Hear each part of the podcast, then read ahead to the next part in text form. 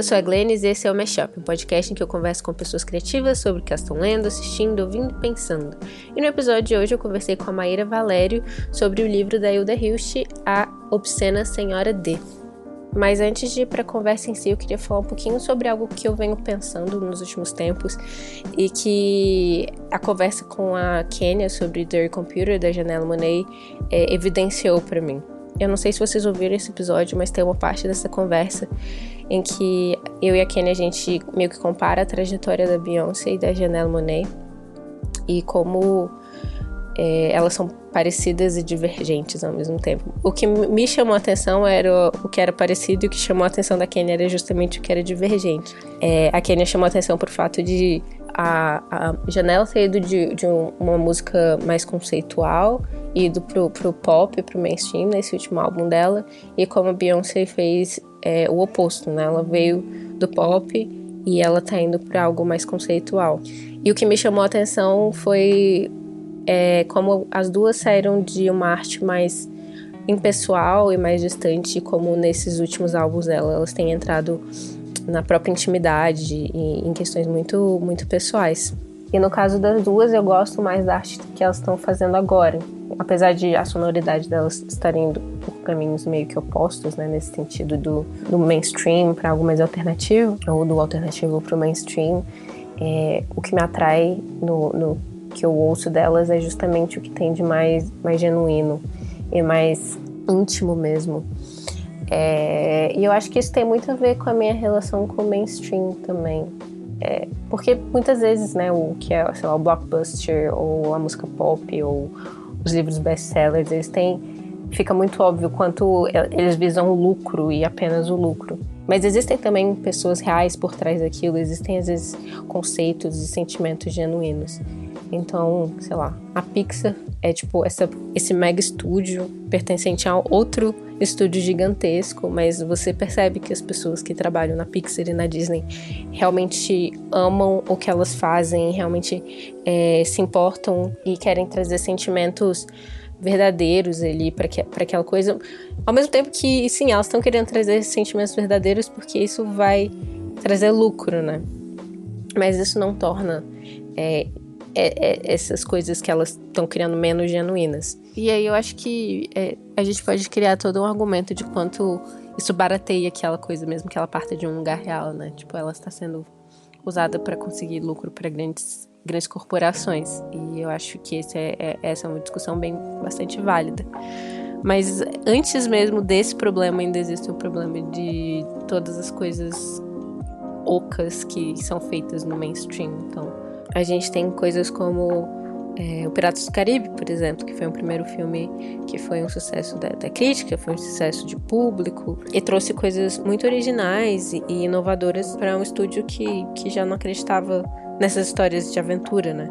Mas aí, por conta desse sucesso, eles tiveram que fazer mais, sei que, cinco filmes desse mesmo universo, sendo que eles queriam resgatar esse um, um sentimento do original e, e acabaram só reciclando as mesmas coisas sem trazer nada realmente que, que falasse, nossa, isso aqui é uma história que, com que a gente se importa. E isso vai ficando mais difícil de às vezes de a gente perceber. Eu acho que, por exemplo, a Netflix, né, agora que usa é, o sistema de algoritmos para ver o que as pessoas assistem, o que, que elas querem ver mais e, e e aí eles vão fazendo filmes e séries a partir desses, desses, desses cálculos, né? Então a gente tem o Stranger Things, que capitaliza em cima da nossa nostalgia dos anos 80.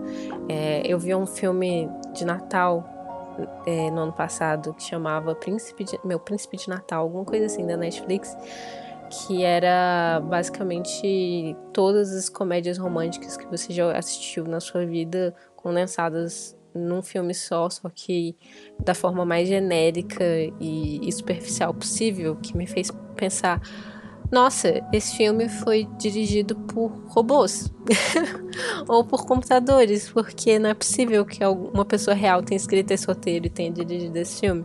Mas aqui o problema também está além né, da artificialidade por trás da obra. Não adianta a gente só colocar a culpa nos outros e qual o quão nós somos artificiais, o quanto nossos desejos são manipuláveis. E Eu acho que isso fica bem claro na publicidade. E eu, assim, por princípio, tenho vários problemas com publicidade e marketing. E quando ela me manipula, é quando eu fico com mais raiva ainda. E tem um, um comercial que eu acho lindo com o Jake Gyllenhaal e com a Lia Kebed, que eles são os pais de uma menininha muito fofa e eles recitam um poema do E. E. Cummings. E eu sempre fico tão encantada, né, ouvindo eles declamando esse poema, essa criança linda. E no final do propaganda aparece o perfume da Calvin Klein, o Eternity. E eu fico tipo, ah! Tipo, é um produto que eles estão vendendo, mas não é um produto que eles estão vendendo. Eles estão vendendo essa família, estão vendendo esse poema. E eu me deixo ser manipulada por isso, até ver a imagem do perfume. Eu, aí quebra o feitiço. Eu falo, ah, entendi. Nunca vou comprar esse perfume. Porque vocês estão tentando me fazer sentir desse jeito, sendo que vocês não vão me vender isso, né? Eu vou comprar, se eu comprar esse perfume, eu não vou ter essa família, eu não vou conseguir capturar esse sentimento que vocês estão tentando me passar. Eu sinto que eu tô numa jornada assim para sofisticar a forma como eu consumo produtos midiáticos constantemente, né? E isso não quer dizer deixar de assistir coisas que me manipulam emocionalmente, porque acho que tudo manipula a gente emocionalmente, seja do mainstream, seja o marginal, tudo tá de alguma forma buscando é, fazer a gente sentir algo que a gente não estava sentindo antes de consumir aquilo. Então, claramente está nos manipulando. Mas é, é, justamente perceber quando essa manipulação está ocorrendo e a nossa reação a ela e como essa obra está fazendo isso. E se a gente aceita essa manipulação ou não. E às vezes você pode aceitar no momento que você está assistindo, porque aquilo vai ser prazeroso, mas você pode rejeitar isso depois também. Não sei, eu acho que isso é complexo. E é um caminho meio tortuoso, mas também muito interessante e, e até divertido, se eu for bem sincero.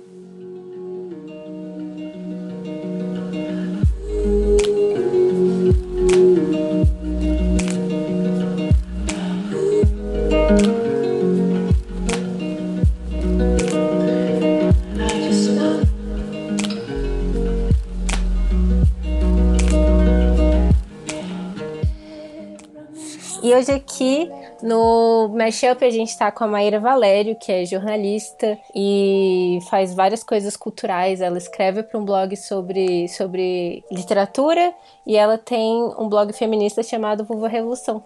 Tem alguma coisa que você quer acrescentar, Maíra? Ah, basicamente é isso mesmo. E você falou pra gente ler o A Obscena Senhora D, da Hilda Hilst, né? E eu queria saber por que, que você escolheu esse livro, o que, que ele significa para você. É, eu quis aproveitar o bonde, né, da Flip, já que ela é a grande homenageada desse ano. E por questões de trabalho, eu tive que ler muita coisa dela. Eu não era, assim, muito por dentro da obra e de repente eu me vi imersa ali, né, naquilo tudo. E gostei muito. É, ela me trouxe muitas crises existenciais. e você teve que ler pro trabalho, você ia escrever sobre ela? É, porque eu tô, eu tô trabalhando num site que chama Camenas, que é de uma, idealizado por uma escritora aqui de Brasília, chamada Olivia Melo Franco. E a gente decidiu, a gente decidiu fazer conteúdos, né, sobre a Hilda e conhecer melhor, já que a gente trabalha muito conteúdo, é, essa coisa de literatura. E aí começou assim, meio que uma obrigação. Mas aí acabei gostando muito mesmo, muito de tudo, da poesia, da, da, da, da, literatura mesmo. Não que a poesia não seja, mas enfim. E achei muito interessante ela estar tá sendo homenageada desse ano por ser uma escritora que propõe uma imersão interior muito grande para quem lê, né? E a gente está num período que eu acho que é muita polarização, muito é isso, aquilo, é preto ou branco é, X ou Y, e eu acho que ela rompe um pouco com isso e você fica mais olhando para dentro de você mesmo e tendo aquelas profundas questões de quem sou eu, para onde eu vim, para onde eu vou. É uma, é uma das grandes obras dela, né? Ela mesma, em uma entrevista que eu li, se refere como uma obra-prima. Eu acho isso muito legal, que ela não era modesta, não ficava se diminuindo. Ela realmente tinha consciência que ela fazia um bom trabalho e que e ela inclusive dizia que merecia mais reconhecimento que ela tinha tá tendo agora, né? Infelizmente a gente adora celebrar as pessoas depois que elas morreram. E eu me interesso muito pela questão, por exemplo, de envelhecimento, é algo que eu estudei na pós-graduação e que eu li bastante pelo viés mais acadêmico mesmo. E aqui é, traz uma personagem, né, a Ilé, que está que tá envelhecendo e que está entrando com, sei lá, várias questões. É, eu acho que o livro basicamente é sobre como é absurdo estar vivo, sabe? Uhum. Você pode explicar mais ou menos é, a sinopse para os nossos ouvintes? Posso. É, a Obsessão Senhora D é um relato assim que traz essa personagem principal, a Ilé, que ela vive é, principalmente na casa dela escondida. Ela começa a, a, a, depois dos 60 anos, né? Ela vai viver embaixo de um, de um vão de escada, buscando, sei lá, o sentido das coisas, buscando tanto que ela começa a virar meio que, entre aspas, a velha doida da rua, porque ela faz coisas consideradas estranhas, ela traz questionamentos considerados estranhos. Então é meio que a jornada dela, né? Por todo esse estranhamento. Uhum. Ela perde um amante também, né? Eu, eu. O livro acaba que eu tenho dificuldade ainda de falar sobre ele, na real. Eu fico pensando, eu fico, gente, eu acho que ainda tenho. Eu não sei se eu tenho que ler de novo ou se eu tenho que continuar mastigando tudo que eu li ou se deixar passar, assim, sabe? Eu acho que é uma questão de digestão mesmo, talvez, mais do que ler de novo. Porque a gente tem essa coisa de desconfiar da gente mesma, né? Então, na real, você entendeu o que você entendeu, mas talvez você esteja achando que você não entendeu porque parece complexo, mas não é tão complexo assim, sabe? É assim que eu me sinto, pelo menos. Sim. Eu acho que se a gente entrar na cabeça de qualquer pessoa, vai ser bem complexo entender o que ela tá pensando. Né? É, vai ser esse giro, vai ser esse labirinto, que eu acho que é a, a, o processo dela, é esse processo labiríntico, mas que na real é o que a gente é por dentro mesmo. E você acha que ler vários livros dela, tipo, em sequência, ajudaram você a entrar nesse espaço para para fluir melhor?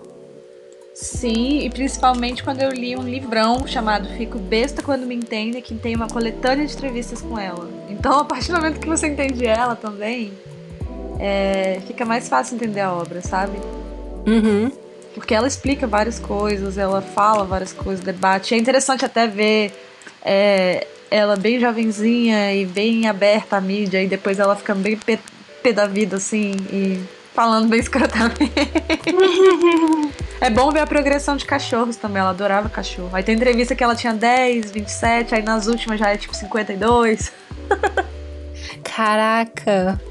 É, tanto que ela tem o um livro Meus Olhos de Cão e ela falava que achava a vulnerabilidade canina muito emocionante.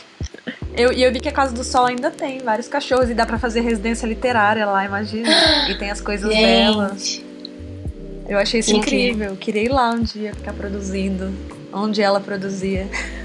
É muito legal, né? Eu, pela primeira vez, eu visitei casa de, de escritores nessa essa última viagem que eu fui, fiz. Eu fui para Santiago, no Chile, e eu fui em duas casas do Pablo Neruda. E foi muito incrível, assim, ver é, esse espaço, né, de, de, de criação, mas também de, de encontro com outros artistas e ebulição, assim. E eu fiquei pensando, eu quero fazer uma casa para receber pessoas e ter mil presentes e colocar um monte de coisa sem sentido na parede. Aí um espaço para você criar livremente, né? Deve ser muito bom. E que seja voltado para isso, né? Que as pessoas pensam, aqui é onde eu vou criar. E aí eu acho que isso motiva elas a criarem mais. E ganhar um Nobel e muito dinheiro também para poder manter essa casa. é, a dela virou uma instituição, aí tem amigos que já faziam parte da vida dela e que tocam agora. E eles fazem várias coisas legais, parece. É um dia ainda vou lá visitar.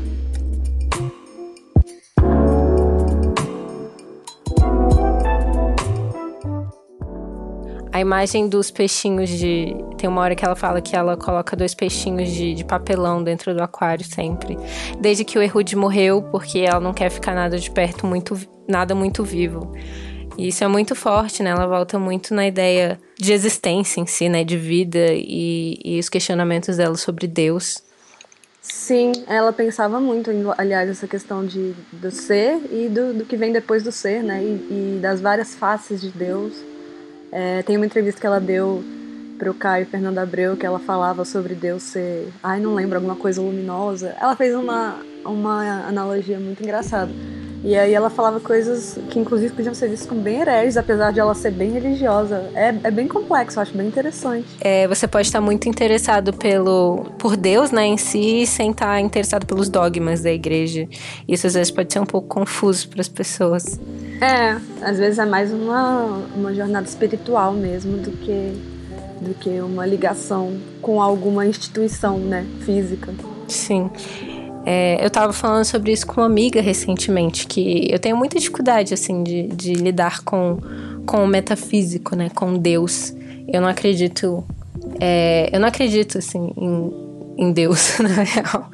Só que a ideia de Deus também tá muito ligado com aquilo do, do místico, né? E da magia. E e eu não gosto da ideia de eu não acreditar em Deus quer dizer que eu não acredito que existe magia no mundo. E eu sempre fico nessa meio que nessa dicotomia. E eu acho que é, ela também não é, não é tão não é tão simples assim.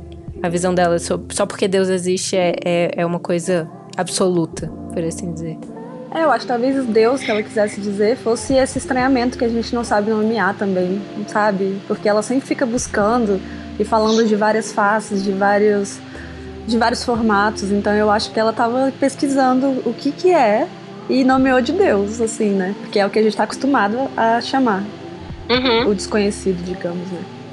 E, e você? O que, que você sente em relação a isso? Eu me sinto confusa, porque eu também tendo a não acreditar em nada, mas ao mesmo tempo também não acredito que não exista nada. Né? Só que às vezes eu fico pensando, existem coisas que são além da nossa compreensão humana, sei lá, eu me pego sendo com as pessoas, com aquelas correntes absurdistas, sei lá. é, e eu acho que entra nessa questão que eu tinha falado no início, de ela propor uma jornada interior e escapar até dessas polarizações, dessas dicotomias. Porque eu acho que no fim das contas o que ela faz é isso, é você ficar meio que para dentro, pensando em várias coisas. Tanto que eu já vi ela falando sobre alguém perguntou ao entrevistador, né? Ah, o que você faz? Você considera filosofia? filosofia? E ela falou que com certeza considera, sacou? E hum. eu fiquei pensando nesse sentido, de não importa muito o que existe, mas importa a gente pelo menos se atentar para o fato de que várias coisas existem dentro e fora da gente e ficar pensando sobre elas, sabe?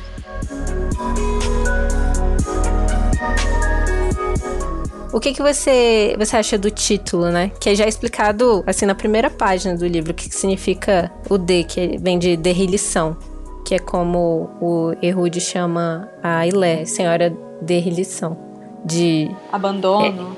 É, exato, desamparo. E o que que, que que você vê nessa, nessa personagem do desamparo? Além disso, né, de ela estar tá solitária no fim. Eu acho interessante por ser obsceno, você já vê no título isso. Tipo, a gente vive em uma sociedade que aceita vários tipos de coisas e que se estruturou em cima de coisas questionáveis. Mas aí uma mulher mais velha que começa a questionar a própria existência e fazer coisas ditas estranhas, mas inofensivas, de certa forma, é, se torna obscena, né? O obsceno uhum. é sempre aquilo que sai da norma, que a gente consegue controlar, mas que não é necessariamente agressivo. Enquanto a gente vê coisas agressivas não sendo categorizadas como obscenas, quando elas estão dentro de uma de uma agenda, digamos, social. Complexo. Sim. E a Hilda Hilt, na verdade, ficou conhecida, né, por uma arte que era considerada obscena. E é, acho que começaram a chamar ela de a obscena senhora H também, começaram a fazer várias várias analogias com a obra. E ela falou bastante também sobre ter maturado e gestado a Ilé por muitos anos dentro dela. Então, assim, com certeza traz muito dela a personagem, né? Uhum. Eu tava lendo um pouquinho sobre a vida dela antes de a gente começar a gravar, que na verdade eu não sabia tanto. Eu sabia da Casa do Sol, né, que foi onde ela morou, a casa que ela projetou e que ela recebia vários artistas. É, mas o pai dela era esquizofrênico, né? E ela descobriu muito tempo depois de quando ele foi diagnosticado, porque ele, ela morava com a mãe dela. Isso influenciou bastante a obra dela também. Tanto que ela via o pai como. Ele, o pai dela foi um jornalista, um cara que escreveu muito bem, fazia poesia também. De repente começou a cada vez mais, né? Ser acometido, digamos, pela esquizofrenia. E ela tinha tanto medo de ter um dia, quanto ela queria reconstruir essa relação com o pai na cabeça. Tem vários poemas que ela cita ele. Ele influenciou muito a obra dela em vários momentos. ele é. Como foi a relação deles depois do divórcio da mãe? Você sabe? Pelo que eu li, não é muito, nunca foi muito próximo. Sempre ela viu ele poucas vezes, dizia que ele era um homem muito bonito, que às vezes ele confundia ela com a mãe dela na, quando ela ia visitar.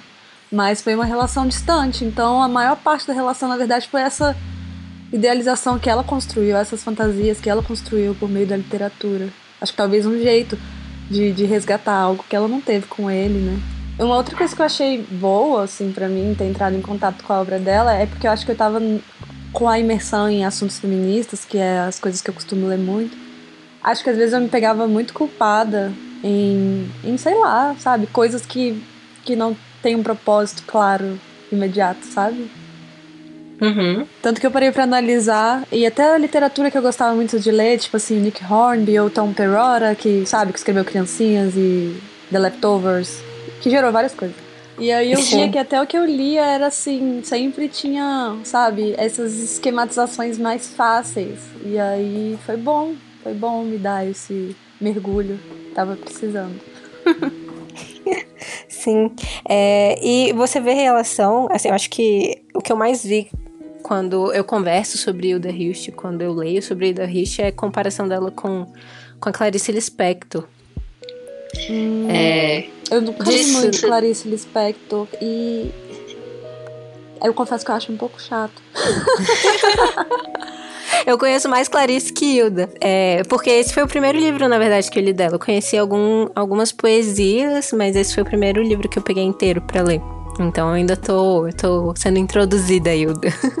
É, eu conheço mais a Hilda que a Clarice, então eu não sei. E eu. A Hilda foi muito fácil para mim, tipo, doía no começo, mas eu conseguia continuar e tinha vontade. A Clarice eu nunca. Nunca, nunca me bateu muito, sabe? Tudo que eu tenho. Uhum. Eu tenho aqui em casa a Hora da Estrela, eu tenho vários clássicos que eu tento às vezes, mas não vai. E por que que é isso, será? Não sei, eu vi uma entrevista, aliás, eu vi uma carta que o Caio Fernando Abreu mandou pra Hilda Hilde, que ele fica criticando a Clarice, ele era mó linguarudo, né? e aí ele fica falando que ai, ela lançou mais outras daquelas viagens dela pelas palavras e não sei o que. Tipo assim. Aí eu fiquei pensando, talvez seja isso que eu senti também. Uma coisa muito estética, mas que às vezes não bate muito, sabe? Pode ser. É, eu acho que aí eu senti o mesmo, a mesma essência, talvez, disso de pegar uma coisa muito pequena. Eu fico lembrando da Paixão Segundo GH, que é a, é a dona de casa que come a barata. E é basicamente isso que acontece ao longo do livro. E aí eu fiquei pensando nisso. É a, a Ilé é a mulher que fica no vão da escada, contemplando a vida, assim. Aí eu vi essa relação. Mas, é, de fato, tem essa grande diferença do estilística, né? Da, da, a Clarice vai mais. Acho que não é à toa que a gente fica. que tem tantas citações dela por todos os lugares. Porque, tipo, realmente é, soa bonito também. Mas eu acho que ela, ela não era só. Não era só estética, né? Eu não, acho não acho que seja. Só falando assim, Jamais diminuiria a obra de alguém que eu nem li direito, desse jeito. Você tá falando assim, foi como bateu em mim no começo. Mas um dia ainda Just. vou sentar e. e tentar. Aí eu vou me arrepender de tudo que eu disse aqui, provavelmente. eu tava falando com algumas amigas recentemente. A gente tava a gente tava. Uma delas mandou pra gente um, um, texto de uma, de uma crítica de cinema francesa. E ela tava reclamando de como é, ativistas do Me Too não deveriam ser críticas de cinema. Falando que tinha um filme péssimo de uma, de uma diretora em Cannes e que todas as feministas estavam batendo palma para eles, mas o filme era horrível. E, e depois ela, dá, ela fala que é, um crítico de cinema é, é, é, mais do que o seu gênero, sua raça, sua cor, e a gente ficou tipo, pelo amor de Deus. E, e, aí a gente entrou em toda uma conversa, assim, de como a gente querer que existam mais filmes dirigidos por mulheres, mais críticas mulheres. Não tem nada a ver com o fato de a gente querer é, que todos os filmes feitos por mulheres sejam maravilhosos e, e elogiar todos eles. Então, tipo, a gente quer espaço para poder até ser ruim também. Tá cheio de homem aí. A cada dito gênio, quanta porcaria não tem. Exato, exato. E é, era essa ideia pro, pro meu texto, pra, pra essa próxima edição do Verberenas. Que eu espero que saia. Mas o nome vai ser Um Elogio a Filmes Ruins Escritos por Mulheres. Que é basicamente isso, né? Tipo, se, se pra, pra gente poder ter espaço, a gente tem que ser sempre uma Agnes Varda, a gente tem que ser sempre uma Sofia Coppola ou, ou uma Jane Campion. Tipo, isso não é igualdade, saca? A gente tem que ser muito foda pra conquistar o um mínimo de espaço. Tem que ser perfeita para aí sim conseguir estar no espaço, merecer, né? Sempre assim com mulheres, pessoas negras ou, enfim, homens não brancos em geral. É, uma vez eu comprei um filme em Belo Horizonte que era de mulher e era um filme de temática lésbica. E eu falei, massa, já esperava assim, um filme massa, né? Independente, feito aqui. Não vou citar nomes porque eu não gosto de falar mal das coisas.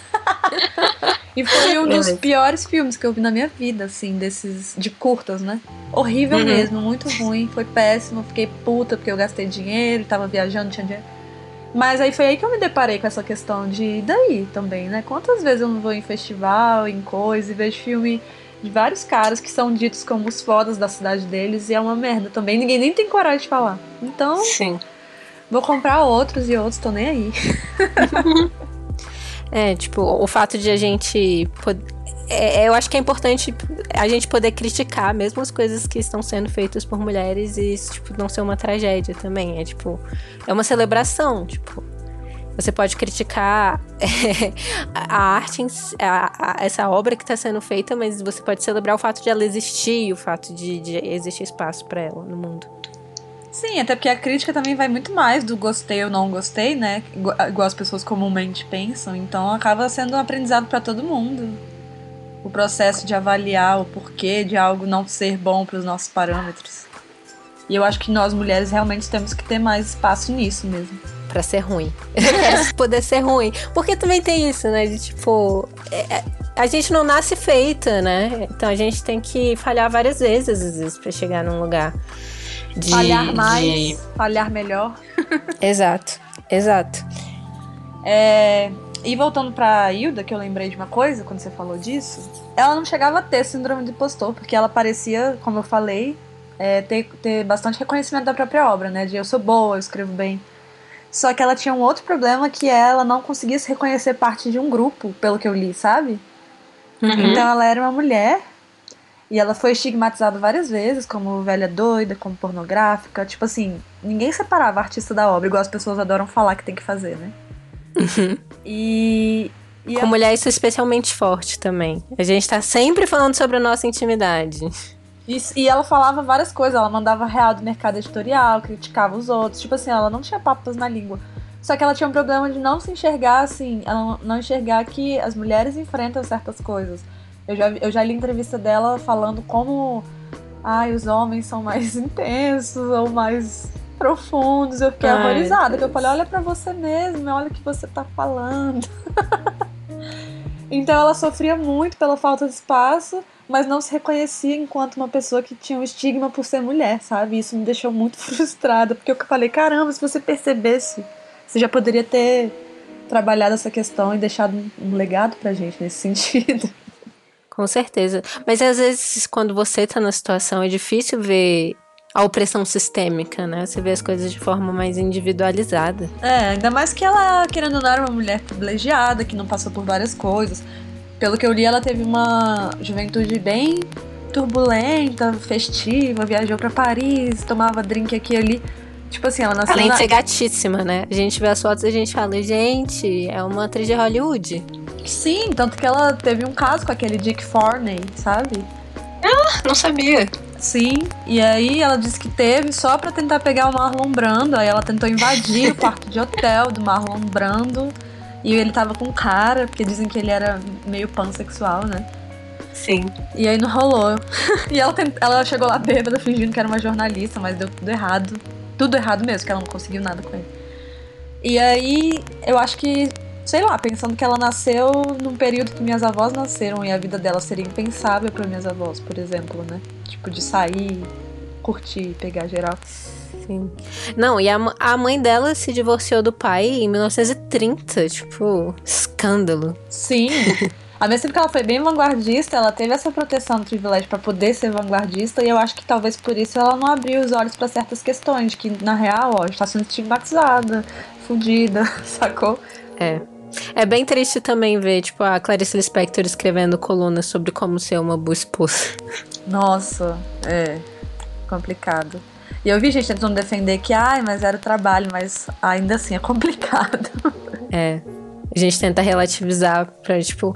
É, tem isso, né? A gente acaba criando esses grandes ídolos em vez de ver as pessoas como humanas, aí fica mais difícil de, de, de, ter uma crítica saudável ao mesmo tempo que você mantém o respeito por elas. É que nem essa parada do. É, se você criticar algo feito por mulheres, você não quer, não quer dizer que você não queira que essa coisa exista também. Porque às vezes parece que é isso, né? Quando alguém tá criticando algo que você, que você ama ou algo qualquer coisa. Você, você parte do princípio, às vezes, que a pessoa tá dizendo essa coisa que não deveria existir. E não é bem assim. É, é que nem você estava falando antes também, dessa polarização tão grande. E da nossa falta de, de compreensão do, do cinza, né? Não do preto e branco. Sim. Porque eu entendo que certas questões políticas merecem essa polarização. Tem coisas que ou a gente tolera ou a gente não tolera, enfim. Com certeza. Mas na vida, enquanto ela acontece, é muito mais complexo, né? Tem várias coisas, a gente, sei lá, é, é muito difícil definir.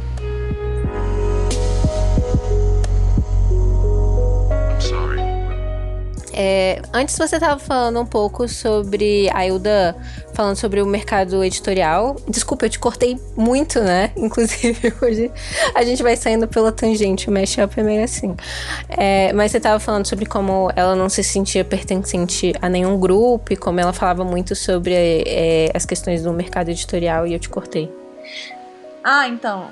Eu achei isso muito interessante porque ela traz uma questão que ainda hoje a gente pensa nos meios é, literários, independentes, zine, filme, tudo. Que ela reclamava muito da difusão, né, da distribuição das obras. Porque tinha, ela reclamava do público, que ela achava que as pessoas deviam parar de querer enxergar a literatura como mero entretenimento. Ela queria ser lida com seriedade, digamos. Não uma seriedade acadêmica, mas no sentido de. Isso aqui não é para me divertir necessariamente, entendeu? E pode doer, uhum. e é assim mesmo. E ela reclamava dos editores, que às vezes deixavam os livros empilhados ou não distribuíam direito, não circulavam. Ela falou do Masao Ono, que, que era um cara que gostava muito dela e que, pelo que eu li, ele, ele editou várias pessoas e ele fazia um trabalho excelente, mas tinha esse problema da distribuição. E hoje em dia eu vejo que é um problema ainda atual que da maioria das pessoas que produzem de circular e distribuir uma obra. Continua sendo uma questão que a gente se debruça para tentar resolver. Entendi. É, inclusive os livros delas tinham esse problema, né? Eles lotavam, ninguém sabia onde encontrar por muito tempo. Aí, recentemente, assim, no século XXI já, é, a Globo comprou, né? A editora Globo comprou, e aí saíram aquelas, aqueles livros pequenininhos com com aquele, a taça de vinho, o cabide e tal. Eu acho que agora vai sair tudo pela Companhia das Letras, mas eu não tenho certeza. Sim, eu vi alguma notícia que ia sair por algum lugar, tipo uma edição bem bonita, chique. Sim. Ah, e tanto que, que a fase pornográfica dela, só lembrei agora que eu não tinha falado, é tem a ver também com essa crítica, porque foi uma hora que ela chegou e falou: "Vocês não estão me lendo? Então eu vou falar o que vocês querem". E começou a escrever as coisas mais pornográficas, só que ainda assim com questionamentos, é, o Diário Rosa lá da Lori Lane, que tem até curto, tem várias coisas, virou peça teatro, ele critica também bastante o mercado editorial. Então, ela chegou no momento de desilusão mesmo, assim. E aí depois dessa fase pornográfica ela foi parando de escrever, parando de escrever. Ela tentou fazer música, ela fez música com o Zé Cabaleiro. Gente! Eu não sabia disso. Pois é, nem eu. E eu sempre sofri muito bullying por ser fã do Zé Cabaleiro. Então, foi ótimo saber disso. Me senti muito, muito conectada Vindicated. com ele. Vingado. pois é. Ai.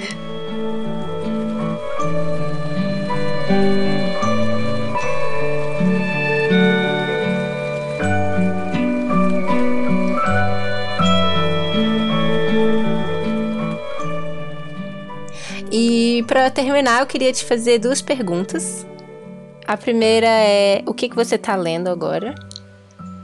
O que, que eu tô lendo agora? Eu tô lendo um livro de história em quadrinho chamado Estudante de Medicina, da Cíntia Bonacossa. E você tá curtindo? É muito legal. É, é, é, bem autobiográfico, então ela fala do período dela estudando medicina, mas também é jovem, então também tem muita bebedeira, tem traição, tem essas coisas todas, né? E eu sou bem hipocondríaca, então eu adoro as explicações. Ela fala de vários termos médicos e você vai entendendo e ela desenha. Tô adorando. E ela virou médica? Ou ela é, quadri... ela é quadrinista e médico ou só quadrinista? Ela se formou, mas eu acho que ela trabalha mais com quadrinho. Ela, tra... ela trabalhou um tempo com aquele quadrinista Alan Sieber e ela faz os trabalhos dela também. Mas eu não tenho certeza. Pelo que eu sei, ela tinha largado, mas dia desses eu vi os stories dela no Instagram e eu acho que ela tava atendendo. Gente, que legal. Então eu não sei realmente como é que tá hoje em dia, sabe? Uhum. O livro eu tô terminando ainda e tô achando bem legal. Massa.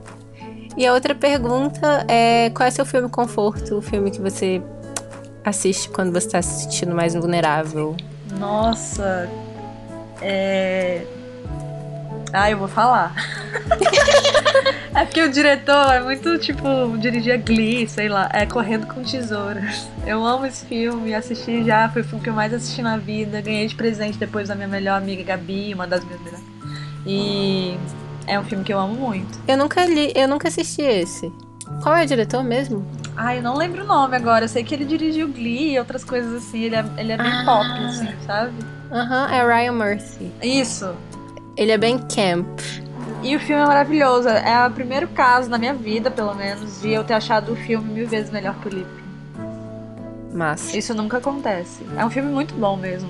E tem várias coisas muito gráficas para as dores que a gente sente. Então ele é bem conforto assim. Tipo, quando ele e a, e a colega dele começam, a, eles falam, a gente precisa de tetos maiores, aí eles começam a quebrar o teto. Eu amo aquela cena, é assim que eu me sinto.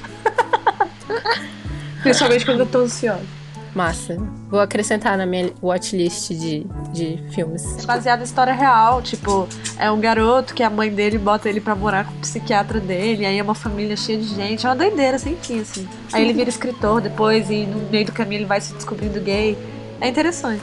Massa.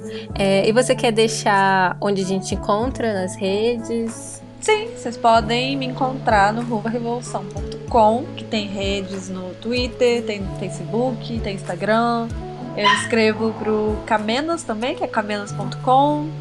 Eu colaboro eventualmente no Delirium Nerd, então vocês podem me ler em vários lugares. Andei, andei escrevendo pra revista Traços aqui de Brasília e escrevo pra onde mais rolar, me chamem, beijos. Fodástica, arrasou. É, e lembrem de é, dar nota pro, pro Mashup na loja do iTunes. Cinco estrelas, por favor. Senão, nem faço questão. E deixar críticas lá, porque ajuda outras pessoas a encontrarem o podcast. E acho que é isso. Obrigada, Maíra. Foi Obrigada. ótimo. Obrigada.